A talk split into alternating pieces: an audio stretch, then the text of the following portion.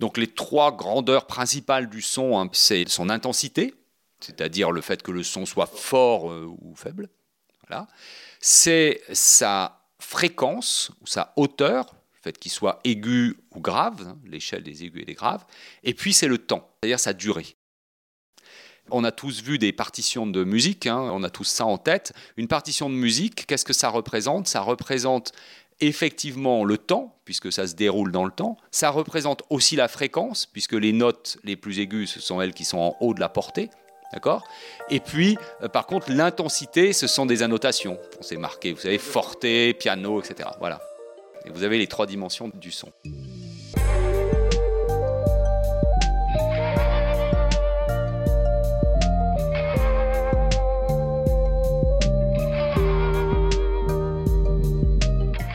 Nicolas Matevon est biologiste, spécialiste du comportement animal et bioacousticien. Il est professeur à l'Université de Saint-Étienne, membre senior de l'Institut universitaire de France et explorateur pour la National Geographic Society. Il étudie les communications acoustiques animales et humaines depuis presque 30 ans. Nicolas a fondé une équipe de recherche dédié à cette science en pleine expansion, la bioacoustique, qui s'appelle l'équipe de neuroéthologie sensorielle, l'ENES, qui fait partie du CNRS et de l'Université de Saint-Étienne. Enfin, cet homme dont la tête est encombrée de casquettes préside actuellement l'International Bioacoustics Society, l'IBAC. Nicolas a publié en janvier 2021 un livre sublime les animaux parlent, sachons les écouter, dans la collection Nature et Savoir chez Humaine Science. Du Brésil à la mer du Nord, de la jungle amazonienne aux étendues glacées de l'Arctique, des larmes ou pleurs de crocodiles aux joutes sonores des éléphants de mer. Nicolas va nous dévoiler, dans cette série exceptionnelle de baleines sous gravillon, la diversité des vocalisations animales.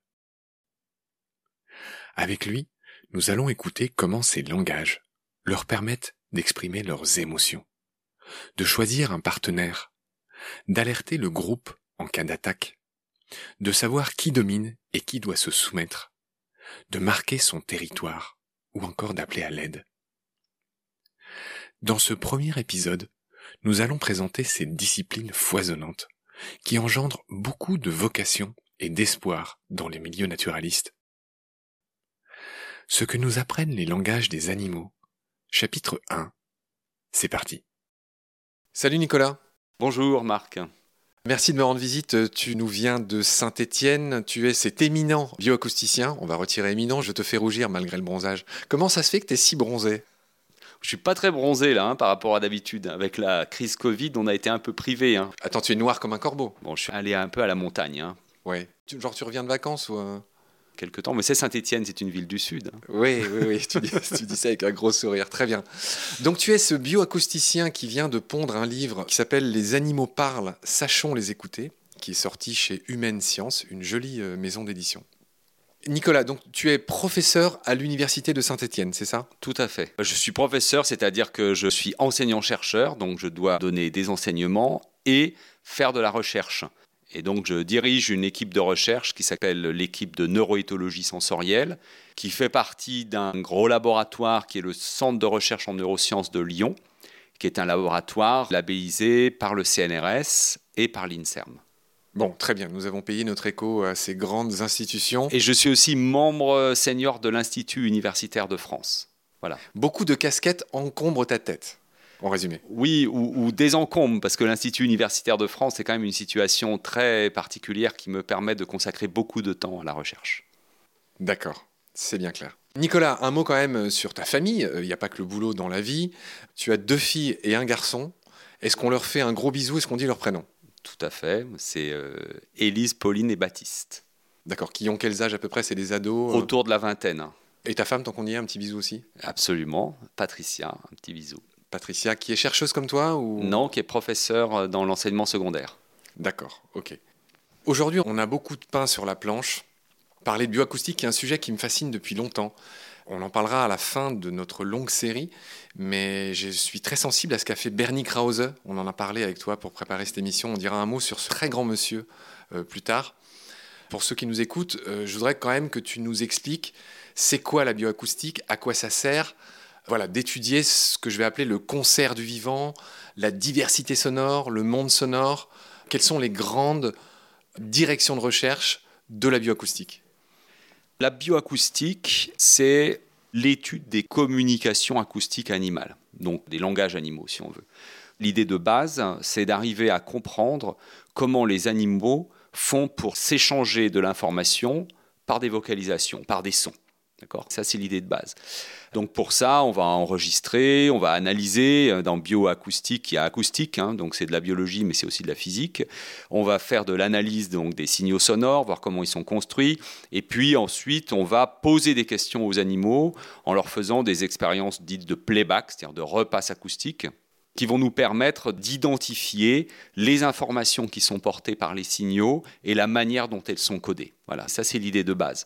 Après, c'est un domaine qui s'est beaucoup développé, euh, je dirais, avec le, développement de la technologie, hein, bien sûr, euh, les enregistreurs d'abord, et puis euh, l'informatique aussi, évidemment. Donc il y a un certain nombre d'applications qui se sont développées dans des directions très différentes les unes des autres. Une première application, c'est le fait de maîtriser des codes sonores d'animaux. Ça permet d'agir en quelque sorte sur les animaux. Et donc un exemple typique d'utilisation des codes sonores, ça a été le développement dans les années 80-90 des effaroucheurs euh, à oiseaux. sur les aéroports. Donc sur les aéroports, euh, par des gens comme euh, Jean-Claude Brémond, Thierry Aubin, qui ont étudié d'abord de manière fondamentale la manière dont les oiseaux codent l'information détresse dans leurs cris des cris de peur, c'est vraiment le cri de détresse, c'est vraiment l'oiseau qui est pris par un prédateur, hein, c'est le cri de la mort, quoi, c'est le dernier cri. Hein. Et, le chant du euh, cygne, si j'ose dire. Voilà, en quelque sorte. Et donc, une fois qu'ils ont eu identifié ce code-là, ils ont su construire des signaux, d'ailleurs souvent artificiels, dans lesquels ils ont mis les paramètres acoustiques porteurs de l'information détresse. Et ces signaux maintenant sont utilisés effectivement sur les aéroports pour effaroucher les oiseaux avant qu'ils soient posés sur la piste, donc avant qu'un avion ne décolle. Donc ça c'est une première application, c'est utiliser les codes pour faire fuir les animaux, ou pour les attirer d'ailleurs.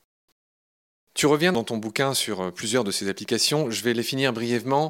Il y a aussi le contrôle euh, tout simplement de ce que font les animaux. Il y a des utilisations en médecine. On parlera des cris des bébés. Mm-hmm. qui sont très intéressants. Il y a tout ce qui est bruit anthropique. Euh, l'homme fait beaucoup de boucans dans les océans, c'est un immense problème, on en parlera avec toi. Mm. Et puis il y a toute une branche qui est justement celle de Bernie Krause, si je ne dis pas de bêtises, qui est celle de l'écoacoustique, qui consiste à étudier les paysages sonores.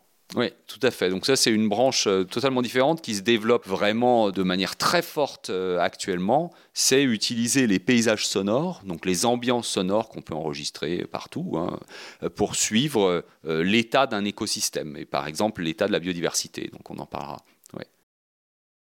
Avant de commencer à rentrer dans le vif du sujet, maintenant qu'on a présenté ce qu'était l'écoacoustique, je voudrais faire un truc qu'on fait très peu. Je voudrais parler de ton livre en tant que tel. Il m'a ému ton livre, euh, j'ai pris la peine de te le dire la dernière fois quand je le lisais dans le train. Il m'a ému pour plusieurs raisons. La première, c'est que j'aime bien regarder tous les petits détails, souvent qu'on passe vite, c'est-à-dire tout ce qui est dédicace. Mhm.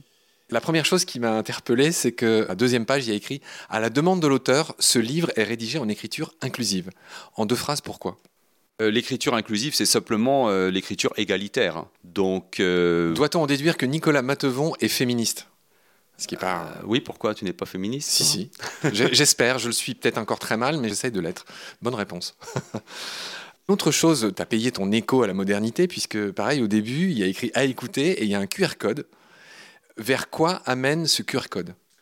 Ce QR code, il amène vers un site web dans lequel il y a en particulier des échantillons, enfin des enregistrements.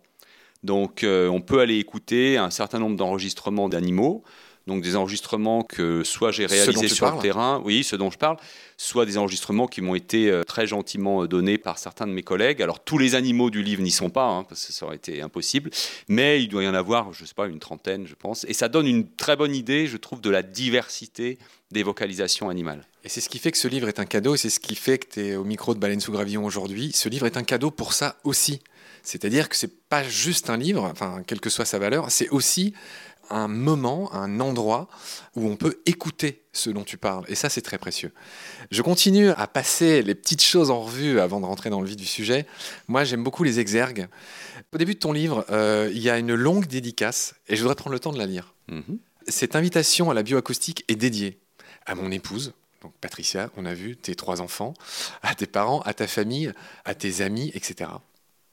À tes compagnes et compagnons d'aventure, écriture inclusive, à tes étudiantes et à tes étudiants, à tes collègues de l'ENES, c'est quoi le... Ça, c'est mon labo. D'accord, ça veut dire quoi? C'est l'équipe de neuroéthologie sensorielle. Ok, très bien. À toutes celles et ceux qui rendent possible mes recherches, donc ça c'est l'État français, Entre autres, oui. Et puis tous ceux, parce que derrière euh, l'État français, c'est surtout ceux qui jugent nos projets quand on les soumet, nos demandes de financement. Oui. Alors là, ça devient intéressant. Un jeune garçon qui me trouva bien léger à propos des termites. Oui, tout à fait. Ça, c'est le, le petit-fils de Joël Hayat qui m'a beaucoup aidé dans la rédaction de ce livre et qui a été donc un de mes premiers lecteurs, ou en tout cas à qui sa grand-mère racontait toutes les histoires et qui un jour a trouvé que vraiment j'en disais pas assez sur les termites. Et donc je me suis senti obligé d'en rajouter. À toutes les filles et les garçons curieux du monde qui les entourent. C'est le jeune que tu fus, c'est le jeune que je fus. Aux naturalistes, à la nouvelle génération de bioacousticiennes et de bioacousticiens, à Paul Géroudet et Christian Zuber, je veux bien juste que tu me dises qui étaient l'un et l'autre. Alors Paul Géroudet, c'était un ornithologue suisse qui a écrit euh, une espèce de bible sur les oiseaux européens qui a bercé mon adolescence, est encore d'actualité. hein, elle est en vente dans toutes les bonnes librairies. Christian Zuber est plus connu? Et Christian Zuber, il est connu de gens de ma génération. Ça dit plus rien aux jeunes. C'était un, un cinéaste aventurier euh, qui tournait des films, des reportages euh, aux quatre coins du monde et qui me faisait rêver. C'était une sorte de Nicolas Hulot avant l'heure, d'une certaine manière. C'était Nicolas Hulot avant l'heure, oui. Zoologue, Ouais. naturaliste. À toutes celles et ceux qui m'ont fait rêver. Et cette séance de dédicace se termine par et à Thierry, bien sûr. Qui est ce Thierry qui revient souvent dans ce bouquin? Donc c'est Thierry Aubin, bien sûr. Thierry Aubin, c'est un peu le père de la bioacoustique française. Il a formé euh, toute une génération de bioacousticiennes et bioacousticiens qui sont maintenant actifs. Ça a été ma première rencontre euh, dans ce domaine-là, celui qui m'a formé et avec qui j'ai partagé, je partage encore un certain nombre d'aventures euh, sur le terrain. Je continue à explorer les petits détails des bouquins dont on parle jamais, dont moi j'aime parler. Il y a deux citations à l'orée de ce livre. Juste avant la préface de Marc Giraud, sur laquelle je dirais aussi un mot, notamment qu'il a un très beau prénom, Marc Giraud. Tu en conviendras. Absolument, je ne vais pas dire le contraire. et que je tanne pour qu'il vienne aussi au, au micro de Baleine sous Gravion et qui m'a dit oui, mais on ne sait pas quand, mais ça viendra. Tu as une, comment dire, une manière de présenter tes petites citations qui est rigolote, euh, puisque ça s'intitule thèse, antithèse et synthèse, et la synthèse c'est le bouquin. Alors, Nicolas, je veux bien que tu me lises, comment dire, les deux citations que tu as pris soin de mettre à l'orée de ton livre. La première s'appelle thèse. C'est une citation de Montaigne. Qu'est-ce autre chose que parler? Cette faculté que nous leur voyons de se plaindre, de se réjouir, de s'entrappeler au secours, de se convier à l'amour, comme ils font par l'usage de leur voix. Voilà, Montaigne, euh, 1595. Qu'est-ce que tu as voulu dire en mettant cette phrase? Alors pour Montaigne, euh, clairement, il fait aucun doute que les animaux ont des langages, que ces langages leur servent à, à échanger des informations euh, comme le langage humain. D'accord. A contrario, tu as mis antithèse. Je te laisse la lire. Les bêtes ne parlent point comme nous, et on ne peut dire qu'elles parlent entre elles. Et ça, c'est le sinistre René Descartes, celui-là même qui est à l'origine de cette phrase se rendre comme maître et possesseur de la nature, dont on a beaucoup parlé déjà dans Baleine sous gravillon. Donc lui, il y croyait pas trop hein, à la communication animale. Il croyait pas trop, et, et ce qui est assez perturbant ou incroyable, je dirais, au XXIe siècle, c'est que cette idée de Descartes est encore extrêmement prégnante.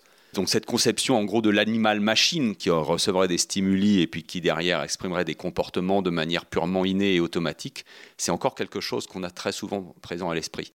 Or c'est Montaigne qui a raison, Descartes a tort. Scientifiquement, hein. c'est pas un- une opinion qu'on embrasse, Ah c'est non, quelque chose qui est désormais démontré.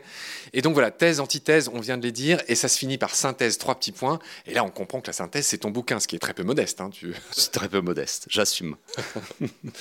J'ai presque fini les petits éléments qui encadrent l'écrin euh, de ton livre. Il y a une jolie préface qui a le bon goût d'être courte mais brillante de Marc Giraud, euh, dans lequel il parle notamment d'un phénomène qui me fascine, dont on a déjà parlé dans Baleine sous gravillon, qui parle de ce qu'on appelle la course de la reine rouge entre la chauve-souris et certaines de ses proies. Mhm. Euh, c'est quelque chose qui le fascine lui aussi. Résume-moi l'idée en, quelques phrases, on y reviendra. D'abord, je voulais remercier Marc parce que vraiment, il, m'a écrit cette préface très vite. D'ailleurs, il écrit extrêmement bien. Et je trouve que ça met vraiment dans l'ambiance du livre. C'est un grand naturaliste. Hein. J'étais très content d'avoir une préface de sa plume.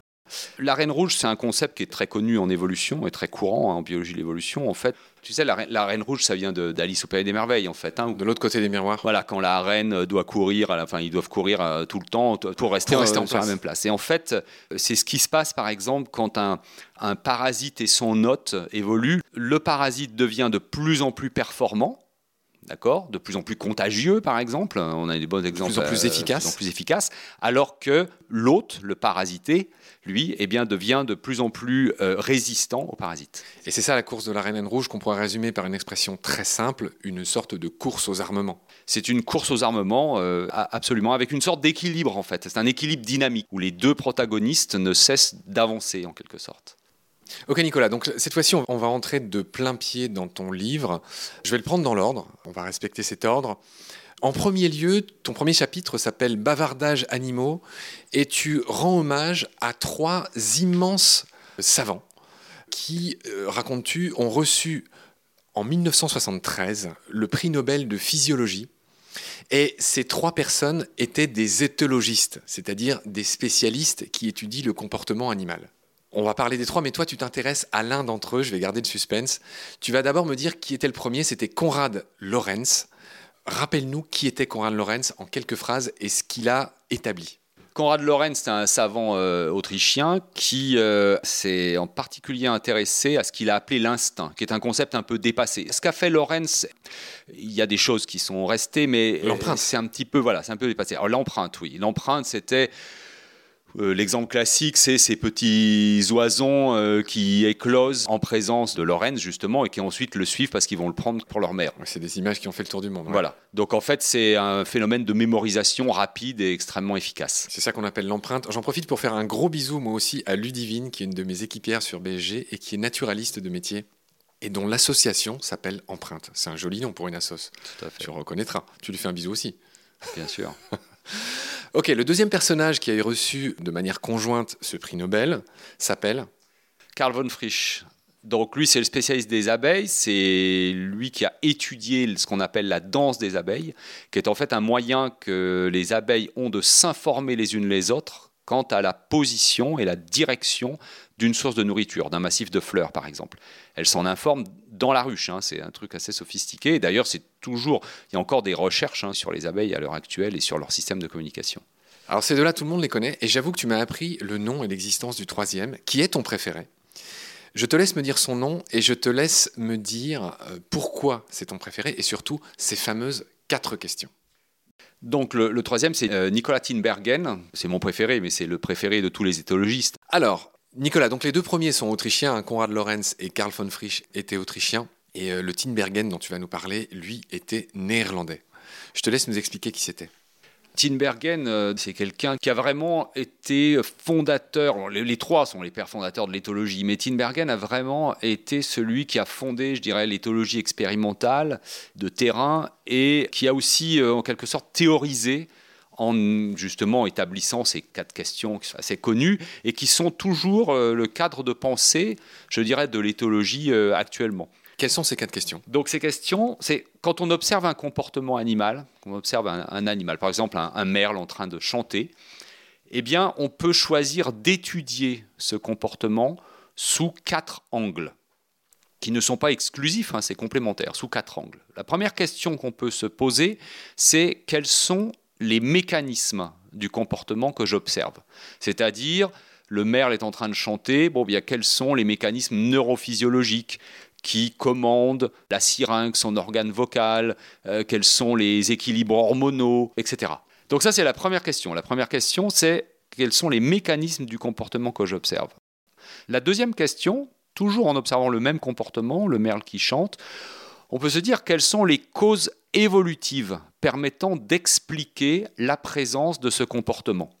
Et là, on va chercher quels sont les coûts et les bénéfices en quelque sorte de ce comportement Est-ce que ce comportement va permettre au merle de euh, défendre mieux son territoire? Est-ce qu'il va lui, lui permettre d'attirer un partenaire, etc., etc. Et est-ce que les caractéristiques acoustiques de ce chant eh bien, vont participer à ses fonctions? Donc, c'est les causes évolutives. Donc, c'est pas être non plus les mêmes méthodes. Hein. On va pas utiliser les mêmes méthodes. C'est pas la même approche. La troisième question, c'est comment ce comportement s'est-il mis en place au cours de la vie de l'individu? Le petit merle, quand il sort de l'œuf, il ne sait pas chanter, il ne sait pas défendre son territoire, et c'est quelque chose qui va se développer avec le développement de l'animal. Il va grandir, il va devenir adulte, et là, à l'âge adulte, il va donc pouvoir chanter. Et en particulier pour le chant du merle, le processus du développement est compliqué parce que le merle, il doit apprendre à chanter, il doit apprendre en imitant un tuteur, etc. Donc c'est la troisième question la mise en place, qu'on appelle l'ontogenèse d'un comportement, la mise en place du comportement. Et enfin, la quatrième question, qui est d'ailleurs de loin la plus difficile à appréhender, c'est quelle a été ou quelle est l'histoire évolutive du comportement. L'histoire évolutive, mais au cours des âges, quoi, au cours des temps géologiques. Et notamment comment c'est né, comment c'est venu? Ben, comment c'est venu? Parce que l'ancêtre des oiseaux, ça devait être une espèce de dinosaure, euh, reptile, voilà. Euh, il chantait pas en haut d'un arbre un chant de merle. Donc petit à petit, au cours de l'évolution, au cours des millions d'années, eh bien l'espèce merle s'est mise en place et le chant est apparu. Et donc ça, c'est l'histoire évolutive. Donc voilà les quatre questions de Tinbergen. Et quand on est éthologiste, on a toujours euh, présent à l'esprit ces quatre questions, même si, en principe, on se focalise sur l'une d'entre elles, euh, parce que voilà, c'est des techniques différentes, des approches différentes, mais on a toujours quand même en tête les quatre questions de Tinbergen. C'est donc un cadre très euh, fécond et moderne pour penser le comportement animal et humain. Ok Nicolas, il y a une dernière chose que je voudrais faire avec toi avant de clore ce premier épisode qui est liminaire. Je voudrais qu'on parle d'acoustique. Tu en parles très bien dans ton bouquin et tu as une métaphore qui est lumineuse pour un type comme moi qui pige pas euh, très bien toutes ces choses. Tu prends l'exemple quand on jette un caillou dans l'eau, ça fait des ronds à la surface. Et je pense que toutes celles et ceux qui nous écoutent, moi aussi j'essaye d'être inclusif, toutes nos auditorices voient cette image. Donc à partir de là, je voudrais que, de manière la plus succincte possible, tu nous expliques en gros c'est quoi le son, comme tu le fais très bien dans ce bouquin. Le son, ce sont des variations de pression qui se propagent. Donc soit des pressions d'air, soit des pressions d'eau, parce que le son se transmet aussi bien dans l'eau que dans l'air. Donc ce sont des vibrations qui se propagent. C'est pour ça que l'image des vibrations, enfin des, ronds dans l'eau hein, qui se propagent quand on a jeté un petit caillou, ça donne une idée, même si elle est elle n'est pas tout à fait juste parce qu'elle est en deux dimensions hein, seulement. C'est sur un plan, alors que le son, c'est quelque chose qui se propage en trois dimensions, bien sûr. Voilà. Donc, il n'y a pas de son dans le vide. C'est impossible. Il faut absolument qu'il y ait un milieu de propagation. Les bruits de pistolets laser dans la guerre des étoiles sont, sont, sympas, mais ce n'est pas possible. Non, ça n'est pas possible. Ça, il faut qu'il y ait un milieu qui puisse être mis en vibration et qu'il y ait des ondes de pression qui puissent se propager. Très bien. Et donc l'autre truc important à avoir en tête, ces ondes de pression se propagent à une certaine vitesse, aux alentours de 340 mètres par seconde. Dans l'air Dans l'air, dans l'air, pardon. Ce qui n'est pas si rapide en fait quelque part par rapport à la vitesse de la lumière, ça n'a pas de, pas de commune mesure. Et donc le son met un certain temps pour arriver au récepteur si le récepteur est loin par exemple. Dans le milieu aquatique, qui est un milieu beaucoup plus dense, où les ondes de pression vont se propager beaucoup mieux, elles vont se propager beaucoup plus rapidement. 1500 mètres par seconde. Voilà, 1500 mètres par seconde, donc c'est beaucoup plus rapide. C'est pour ça que si vous êtes quand vous êtes en plongée, par exemple, vous allez entendre très facilement un bruit de bateau et vous avez l'impression qu'il est à côté, vous levez la tête et en fait il est beaucoup plus loin. C'est parce que les ondes se propagent beaucoup mieux dans l'eau que dans l'air. Beaucoup plus tard dans le bouquin, je le ramène ici parce que j'ai trouvé ça fascinant et ça va faire sourire ceux qui nous écoutent. Euh, tu prends l'exemple des bandits ou des Indiens qui euh, essayent de repérer l'arrivée d'un train en écoutant les rails. Ça aussi, c'est une image qu'on a tous en tête. Donc en collant son oreille sur un rail, en fait, dans le métal, le son se propage à 5000 mètres par seconde, c'est-à-dire plus de trois fois plus vite que dans l'eau encore. Et eh oui, parce que c'est un milieu incompressible. Les ondes se propagent extrêmement rapidement et avec très peu de dégradation, très peu de perte d'intensité. Alors, on va pas faire un cours de physique, mais je voudrais quand même que tu nous expliques. Tu le fais très bien dans le bouquin, pareil, on comprend bien. Tu as dit que c'était une variation de pression dans l'air, en l'occurrence. L'oreille humaine est un bijou de précision capable de détecter des variations très faibles, parce que le son, c'est ça, c'est des petites variations de la pression de l'air qui sont captées par nos oreilles. Je voudrais que tu m'expliques ce petit mécanisme, pareil, de, manière simple. Mais en fait, dans l'oreille, on a une membrane que tout le monde connaît bien, c'est le tympan. D'accord? Ce tympan, il va être mis en vibration par ces petites euh, variations de pression qui arrivent, en fait. Comme les ronds dans l'eau. Voilà. Donc il va, euh, comme une membrane en fait de micro, hein, c'est exactement le même principe. Et ces vibrations, donc cette énergie mécanique, elle va derrière mettre elle-même en vibration toute une structure qu'on appelle l'oreille interne, sur laquelle il y a des cellules sensorielles en fait, hein, qui ont des cils qui vont être là aussi euh, déformées, et c'est ces déformations qui vont conduire ensuite à la fabrication d'un signal nerveux qui est transmis au cerveau. D'un signal électrique qui est transmis au cerveau. Oui, c'est pas exactement un signal électrique, mais bon, c'est un signal électrophysiologique. Voilà, c'est les potentiels d'action potentiel d'action. D'accord.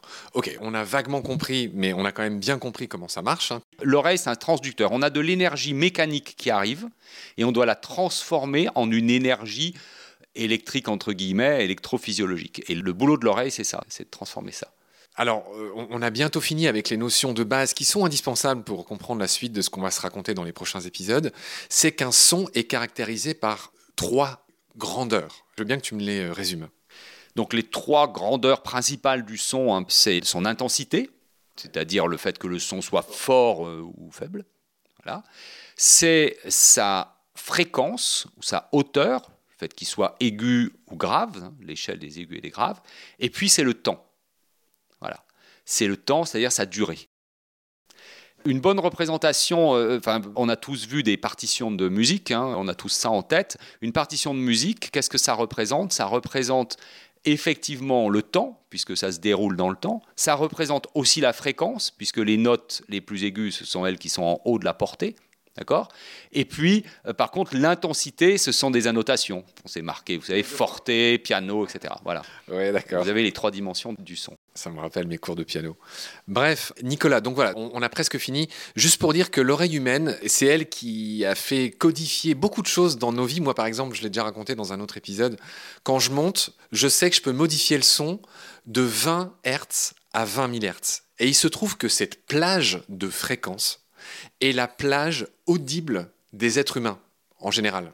En général, c'est la plage audible des êtres humains. Avec l'âge, les choses se dégradent voilà. assez vite. Donc toi, tu n'entends plus les aigus, par exemple non, je n'entends plus les aigus. J'ai fait une expérience il n'y a pas longtemps avec mes étudiants qui me l'ont bien fait remarquer. à savoir eh ben, on, faisait des tests et effectivement, c'était des sons qui étaient autour de 15 ou 16 000 Hz, je ne sais plus, et, je ne les entendais pas. Donc euh, oui, on perd avec l'âge donc la capacité à entendre les sons euh, très aigus, mais on conserve encore l'essentiel on perd vers 20 000 Hz. Quoi. Voilà. Juste pour dire que 20 000 Hz, c'est le très aigu. Les 20 Hz, c'est plutôt très grave. C'est à peu près, on verra des exemples de l'éléphant, du koala, qui ont des, gros coffres hein, et qui font des, des sons euh, très très bas. Pour finir, tout ce qui est en dessous de 20 Hz, ça s'appelle des infrasons. Voilà. Et n'entend pas. Il n'y a aucune différence physique entre les infrasons et des sons. Ce sont des sons. C'est totalement anthropomorphique. C'est juste qu'on ne les entend pas parce qu'ils sont trop graves pour nous. Voilà. Mais par exemple, les éléphants, ils entendent les infrasons. Les éléphants, ils ont une plage de sensibilité auditive qui est décalée vers les basses fréquences. Donc ça chevauche un peu avec nous. D'ailleurs, il y a des sons des éléphants qu'on entend très bien, hein, les barrissements, voilà. Mais ça va dans le plus grave. Par contre, très aigu, c'est pas trop leur truc. Oui, en effet. Ouais. Et bien justement, le très aigu, c'est le truc des chauves-souris, à l'inverse. Alors nous, on s'arrête à 20 000 Hz, ce qu'on peut entendre. Les chauves-souris, il me semble, je ne voudrais pas dire de bêtises, mais qu'elles peuvent monter jusqu'à 200 000 Hz 200 000 peut-être pas, mais au-delà de 100 000, oui, c'est un problème. Alors ça dépend des espèces, hein, bien sûr, mais il y a certaines espèces qui montent, ça peut être très très très aigu. Oui. Donc là, on n'entend plus du tout. Ah, on n'entend plus du tout. Non, non, non, non. Mais elles, elles entendent, et les insectes les entendent. Alors voilà, il y a un certain nombre d'insectes qui ont, pas tous, hein, mais un certain nombre d'insectes qui euh, perçoivent les sons et qui perçoivent dans l'ultrason. En particulier chez pas mal de papillons de nuit, on a ça, parce que, on parlait de la reine rouge tout à l'heure, eh bien, il y a eu une course évolutive entre les chauves-souris et les papillons. Hein. Et leur proie Un papillon qui n'entend pas dans l'ultrason, il se fera manger beaucoup plus facilement qu'un papillon qui serait capable de détecter euh, son prédateur. Alors que certaines montres religieuses ont développé des processus, des techniques d'évitement des chauves-souris grâce à ce que j'appellerais des contre-mesures, c'est ça? Oui, mais certains papillons aussi, hein. quand ils entendent des cris donc ultrasonores de chauves-souris, il y a un réflexe qui est assez bien étudié, qu'on comprend bien euh, comment ça marche, qui fait que les muscles des ailes se bloquent et le papillon tombe. Magnifique. Tombe euh, d'un coup parce qu'il est immobilisé. Et effectivement, euh, ça, ça lui permet d'échapper à la chauve-souris. Formidable. De toute façon, on va en reparler. Cher Nicolas, on a fini notre premier épisode qui était consacré à une meilleure connaissance de ta personne et aussi à explorer ces concepts importants que sont le son, ce que c'est. Voilà, j'aurais aimé en raconter plus, mais on a déjà une meilleure idée de ce que c'est grâce à toi. Je te retrouve très vite pour la suite. Salut, porte-toi bien. Salut Marc, à la prochaine.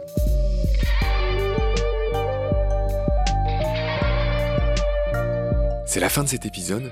Merci de l'avoir suivi.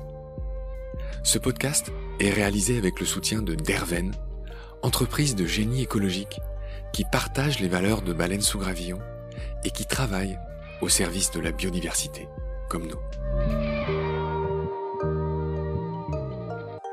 Merci de partager le lien de Baleine sous Gravillon et de vous abonner si vous avez aimé. Des étoiles et surtout des avis sur Apple Podcast nous aident beaucoup. Ils nous permettent en effet d'être mieux référencés et suggérés aux amoureux et aux défenseurs de la nature. Vous pouvez aussi faire un don sur Helloasso. Un grand merci par avance. Vos messages, photos, conseils ou critiques sont aussi les bienvenus sur la page et le groupe Facebook de Baleine sous Gravillon, ainsi que sur notre chaîne YouTube. Je vous recommande aussi la visite de notre site, où sont désormais publiés nos articles et les galeries photos de tous nos amis photographes de nature. Ce site est ouvert aux contributions de tous, messages, articles, photos ou vidéos. Il suffit de nous le proposer par message.